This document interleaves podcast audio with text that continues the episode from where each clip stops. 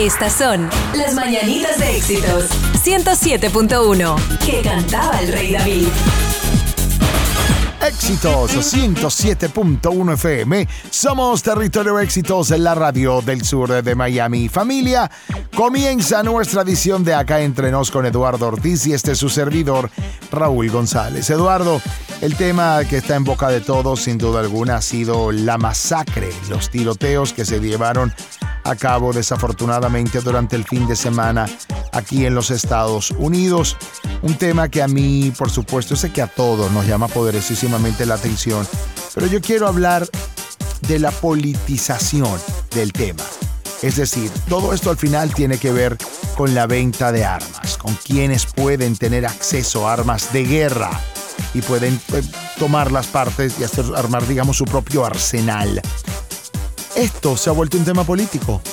Los demócratas dicen una cosa, los republicanos dicen otra y al final la vida de la gente, ¿qué? Al final nadie hace nada, Raúl, que yo creo que es lo, lo más delicado de todo esto. Primero, me, vas me, me permites un segundo. Adelante. Que yo yo creo que lo del fin de semana es una demostración que el gobierno tiene las energías puestas en el enemigo equivocado. O sea, no es el inmigrante el que le está haciendo daño a este país, señores. Fíjate, fíjate, saca el perfil de las personas que cometieron los crímenes el fin de semana. ¿Quiénes son? Ahí está la respuesta. Entonces el problema son las armas y el problema es un problema de decadencia social que hay en este país. Es lamentable. Ojo, no, la gente va a decir, ah, no, bueno, si no te gusta la sociedad y si no te gusta esto, vete para tu país. No lo estoy criticando de mala manera, lo estoy, estoy criticándolo para que juntos busquemos una alternativa y una solución, señores, porque sí hace falta que hagamos algo. ¿Es un tema politizado? Claro que está politizado, Raúl. ¿Por qué? Porque la Asociación Nacional del Rifle es una de las grandes eh, eh, apoyadoras de las campañas políticas y son de los principales donadores de las campañas políticas. Entonces, tú me dices a mí, además, con todo el respeto y yo, bueno, yo no me caracterizo por hablar de política y no es mi especialidad, pero como ciudadano les digo honestamente, levanten la mano las personas que le creyeron al presidente Trump el lunes en la mañana, cuando después de haber pasado el fin de semana completo sin aparecer ante una nación, dio un discurso que no se parece a todo lo que venimos escuchando desde que Trump este, comenzó o, o, hizo público su interés de ser presidente de este país. Entonces no me vengas ahora a querer cambiar el discurso porque estás en campaña, porque ese es el grave problema de esta situación. Yo espero que la gente no lo tome como una herramienta electoral, pero que sí haga algo, porque definitivamente esto puede seguir sucediendo y más inocentes siguen perdiendo la vida. Muy bien, es así, estoy completamente de acuerdo contigo. Vamos a la música para bajar un poco los niveles y la situación y cambiemos a un tema un poco más tranquilo y relajante. Vamos a hablar, en primer lugar, del WhatsApp cuando te dejan en visto. Tevi. Tevi, Tevi, Tevi. A ver, a ver. Eso, una sonrisita. Para las mañanas de éxitos. Éxitos 107.1 FM. Dame tu WhatsApp. Te puedo agregar al WhatsApp. Hoy miércoles 7 de agosto, ese es el tema. El WhatsApp.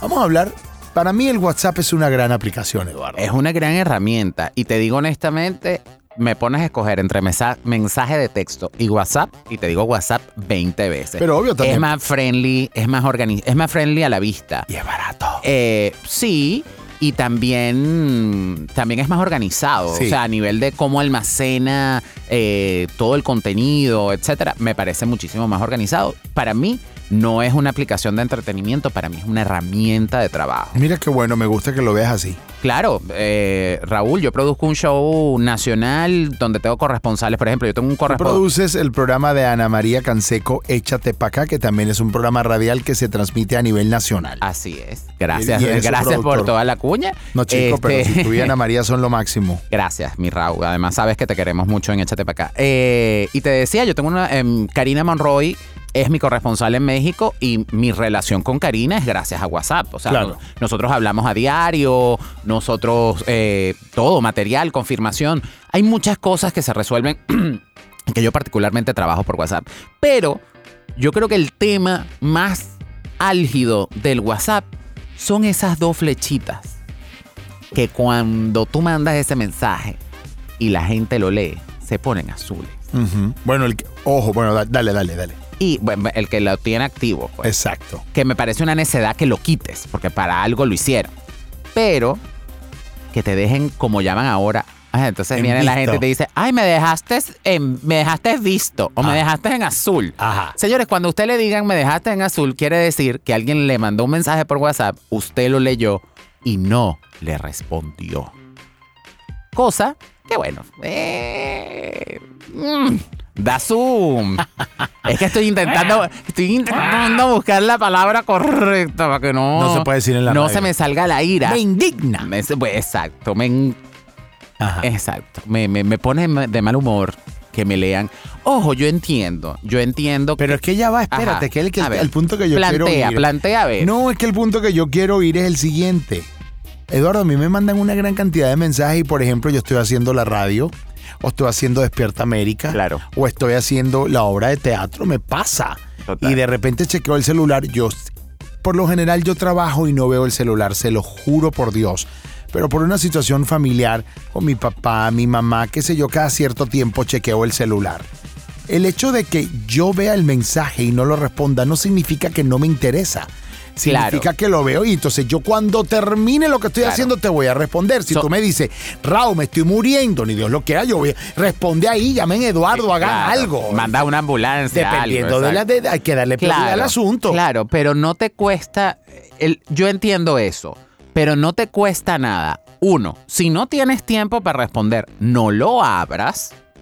O escribe algo rápidamente. Eh, estoy al aire. Eh, te escribo más tarde. Mm. Eh, hay opciones. Hay opciones. No, yo soy partidario de que si no tienes oportunidad, no abras el mensaje. ¿Por qué? Porque te voy a explicar qué me pasa a mí y me pongo del lado del que recibe el mensaje. Te explico. Uno está muy ocupado y de repente lee el mensaje y dice, ah, ya lo contesto. Te pones a hacer 20 cosas más y se te olvida contestar el mensaje. Entonces, ¿qué es lo que yo hago? O lo dejo sin ver, o si es algo que tengo que hacer o que tengo que dar una respuesta o algo, mano, lo anoto. Porque ya, si no me acuerdo qué hice ayer, no me voy a acordar qué tengo que hacer en 25 minutos. Y tengo 40 años nada más. No sé qué me va a pasar cuando tenga 50. Me imagino que andaré por las calles sin saber quién soy. Con un cartel, una vaina así. Pero, este, sí, tiene la gente y tienen que ser más pacientes. Señor, si usted necesita hablar con Raúl, por ponerles un ejemplo, le ponemos el ejemplo de Raúl. Si usted necesita hablar con Raúl y Raúl no le contesta el mensaje, vuélvale a escribir porque seguramente está ocupado. Y si no, busque otras maneras de comunicarse. Yo siempre, mire, todo el mundo tiene un, un- una rama, alguien. Por ejemplo, en tu caso, si la gente se quiere comunicar contigo, Te llaman a ti. bueno, hay mucha. Hay gente que me escribe a mí, mira, Eduardo, necesitamos hablar con Raúl.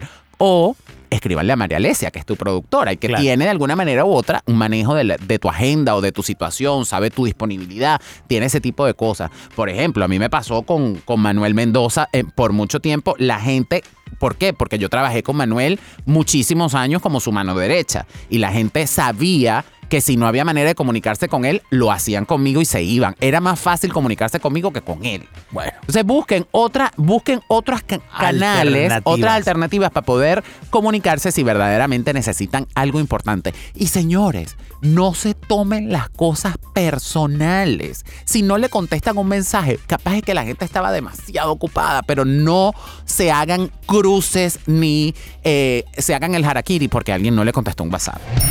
Despertarse es una cosa y levantarse con Mañana de éxitos es otra. Éxitos 107.1 FM. Somos Territorio Éxitos en la radio del sur de Miami. Eduardo, se acabó el programa, pero no quería despedirme sin antes tocar este tema rápidamente. Ok. Angelina Jolie en una declaración recientemente dijo que ella quería que sus hijas eh, fuesen más inteligentes que bellas, que sus hijas se aplicaran un poco más o se enfocaran un poco más en la inteligencia que en la belleza. Tú, al grano como el dermatólogo, antes de despedirnos, ¿tú qué ves en una persona? ¿Ves más la belleza o la inteligencia? Mira, eh, quien diga lo contrario, el ser humano per se, la primera impresión que tiene es física. Porque si tú le pudieras ver la inteligencia a la gente con la boca cerrada, pudieras verle la, la, inteligencia. Entonces no nos caigamos a pasiones con que, ay, no, yo le veo, yo le veo el cerebro. No se lo puedes ver, porque tiene pelo encima, o sea, y, o si no, piel, como en mi caso, que no tengo pelo, gracias. Pero sí, es que la gente, ay, no, no, o sea, no, no, sean locos, no me vengan con eso.